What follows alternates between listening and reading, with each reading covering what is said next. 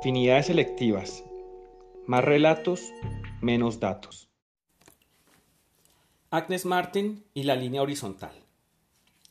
La niña está absorta en la rosa. Le ha robado por entero su atención. El mundo ha desaparecido. Tan solo persisten ella y la rosa fundiéndose la una en la otra. De repente, una voz adulta, calma y algo rasposa, interrumpe el hechizo. Isabel le pregunta ¿Es bella la rosa? Todavía bajo el influjo de la flor, Isabel asiente. Es bella. La voz adulta toma la rosa y la esconde detrás de su espalda. Isabel, ¿sigue siendo bella la rosa? A lo que vuelve a sentir, lo sigue siendo. La rosa no ha dejado de ser bella. Agnes Martin, pues no es otra la voz que guía a Isabel, le enseña con gentileza. Como ves, la belleza no está en la rosa, está en tu mente. En este breve intercambio, Agnes Bernice Martin, nacida en 1912 en un remoto pueblo canadiense, en el seno de una familia severa de granjeros inmigrantes escoceses presbiterianos, hacía una parada en el camino en el que se había embarcado años atrás en búsqueda del más depurado expresionismo abstracto, allí donde reposa la belleza de la rosa y de todas las cosas de este mundo. Alrededor de este instructivo episodio entre Isabel, Agnes y la rosa se puede tejer un sinfín de afinidades selectivas. La búsqueda de la belleza es campo fértil para la imaginación y las historias. Una de estas historias es la del encuentro entre Agnes y la línea horizontal. Según recordaba en una rara entrevista concedida a mediados de los 90, Agnes venía caminando cuesta abajo luego de haber pasado el día pintando montañas, cuando de súbito se encontró con una planicie. Ah, qué descanso, pensó. Esto es lo mío, la expansividad. Me rendí. Ese ya no era justo como una línea recta, era una línea horizontal, y pensé que no hay una línea que me afecte como lo hace una línea horizontal. Luego me di cuenta de que cuanto más dibujaba esa línea, más feliz me sentía. Primero pensé que era como el mar, después pensé que era como cantar. Para el momento de este otro encuentro, Agnes llevaba más de 20 años pintando, pero seguía sin hallar la belleza, es decir, sin hallar lo que llamó en numerosas ocasiones el misterio de la vida. Es en la línea horizontal donde finalmente descubrirá el método requerido para acceder a dicho misterio. Sus lienzos se convierten entonces en cuadrículas de líneas tímidas y colores pálidos en los que resplandecen la disciplina y el gozo de la mente vacía, desocupada, entregada al enigma de lo bello. No escribió mucho, con todo, nos dejó unas cuantas líneas autocontenidas para asistirnos en el acceso a la belleza abstracta de su arte. Estos son tan solo algunos ejemplos. Cuando pienso en arte, pienso en la belleza. La belleza es el misterio de la vida. No está en el ojo, está en la mente. No es el papel del artista el de preocuparse por la vida, el de sentirse responsable de crear un mundo mejor. Esta es una muy seria distracción, todo el conocimiento humano es inútil en el trabajo artístico. Conceptos, relaciones, categorías, clasificaciones, deducciones, todos son distracciones para la mente que deseamos mantener libre para la inspiración. El camino del artista es un camino distinto, es una manera de rendirse a su propia mente. Y así podríamos continuar como recitando mantras en busca de ese entendimiento que nos permita acceder a la belleza de nuestras mentes que no está en la rosa y que sin embargo hace que la rosa se nos vuelva indispensable. Debemos cerrar nuestros ojos para comenzar a ver.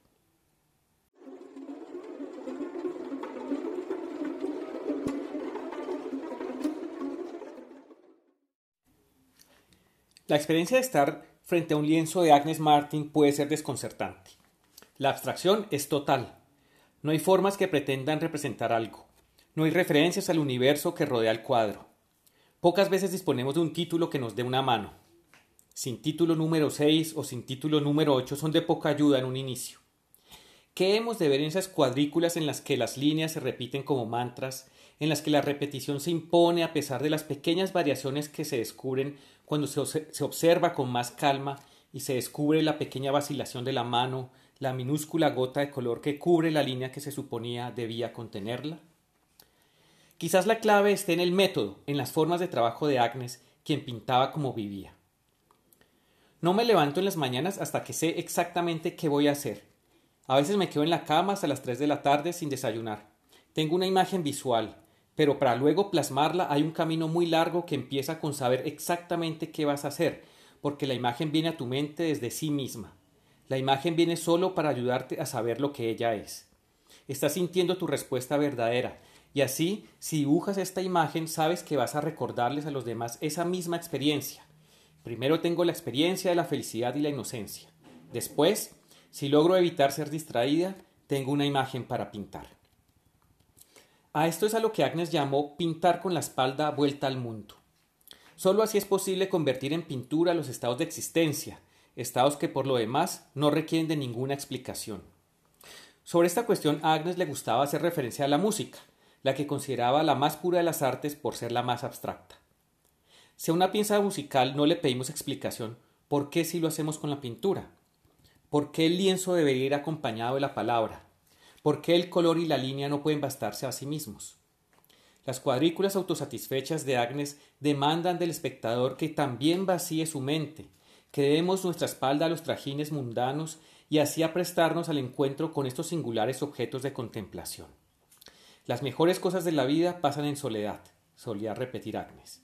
De lo que se trata es, por tanto, de crearnos esa soledad en la que la línea horizontal nos encamine hacia nosotros mismos y la integridad de nuestras mentes.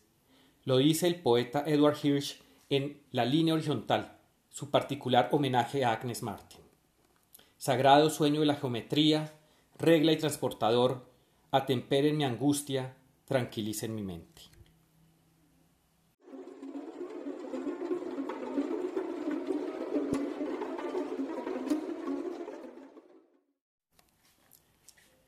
La línea horizontal encuentra a Agnes en un llano, una meseta en el camino, un descanso en la falda de la montaña.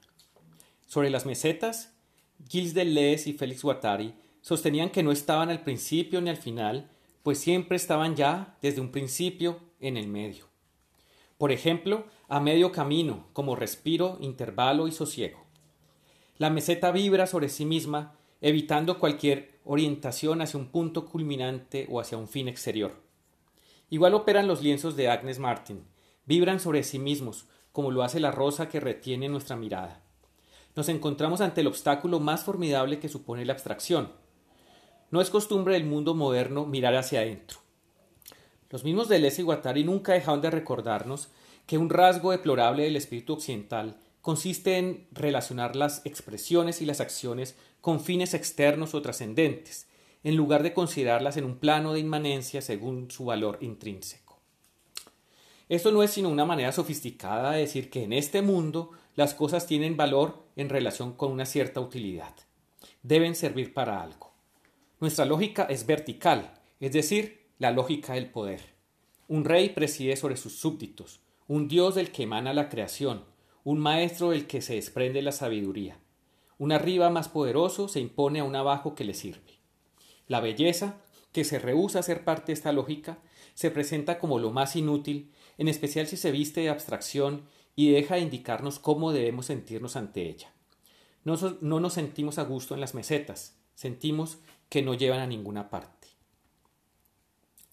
En 1979, Agnes pintó una de sus series más distinguidas, The Islands, Las Islas, un conjunto de 12 cuadros que deben ser exhibidos siempre juntos de manera que el espectador se encuentre en medio de ellos, recibiendo sus vibraciones cromáticas desde todo su alrededor.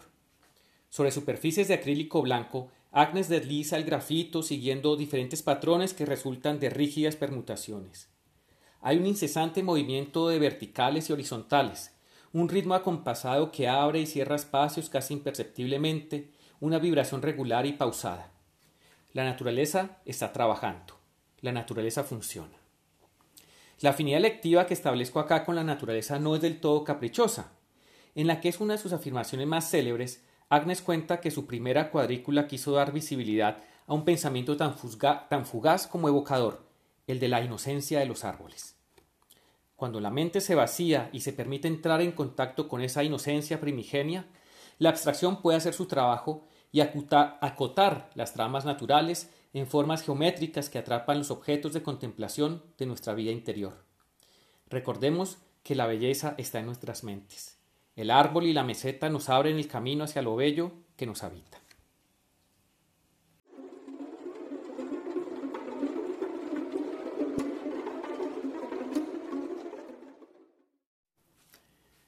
A pesar de tanta abstracción, en esta historia como en todas, el cuerpo no puede dejar de hacer presencia.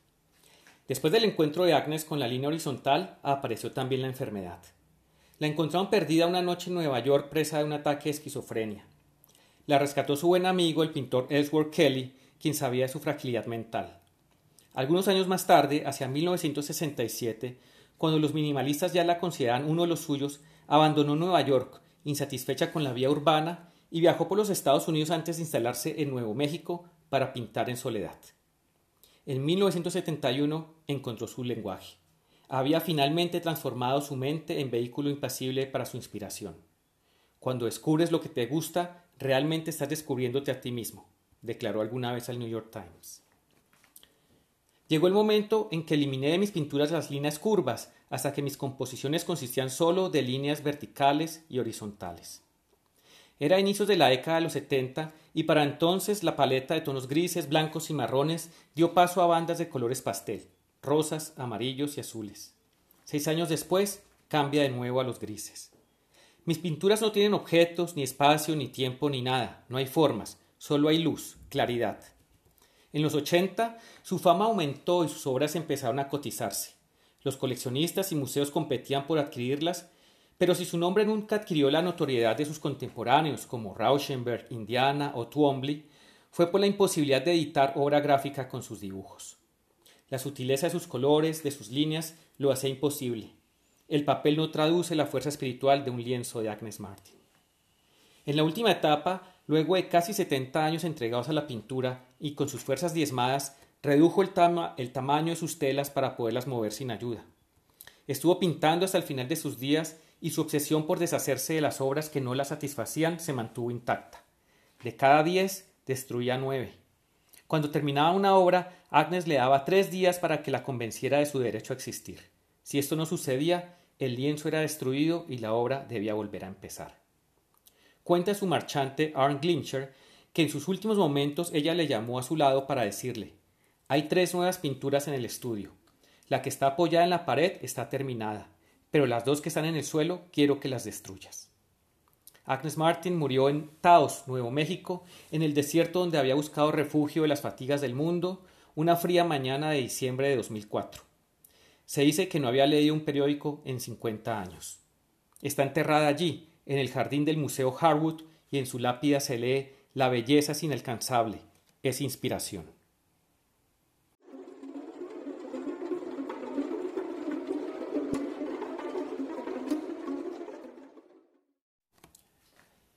Hoy he intentado hacer algo que por definición no puede hacerse.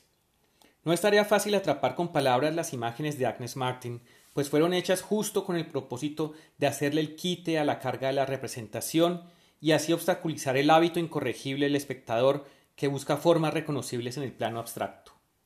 No fueron hechas para ser leídas, sino para que respondamos ante ellas, para que permitamos que nuestras emociones hagan el trabajo. Agnes aprendió del taoísmo y el budismo zen su inclinación por deshacerse de la materialidad y permanecer en la meseta del estado interior. En una entrevista con la artista Ann Wilson lo explicó con estas palabras. La naturaleza es como correr una cortina, entras en ella. Deseo suscitar una respuesta como la que la gente experimenta cuando se abandona, se deja a sí misma atrás y siente simple felicidad. Mis pinturas tratan de la fusión, de lo informe, de un mundo sin objetos, sin interrupción. Hoy, cuando respondemos al confinamiento con un afán casi maniático de regresar al exterior, quizás haríamos bien en mirar hacia adentro y contemplar la rosa que guarda el misterio de la vida y la inocencia de los árboles. Gracias por escuchar. Los invito a permanecer en sintonía de Radio Samán. A continuación, quédense con la sala y recuerden nuestra cita en el nuevo horario de los miércoles de 8 a 8 y cuarto, cuando estaremos explorando las afinidades selectivas del arte de crear naciones. Buenas noches.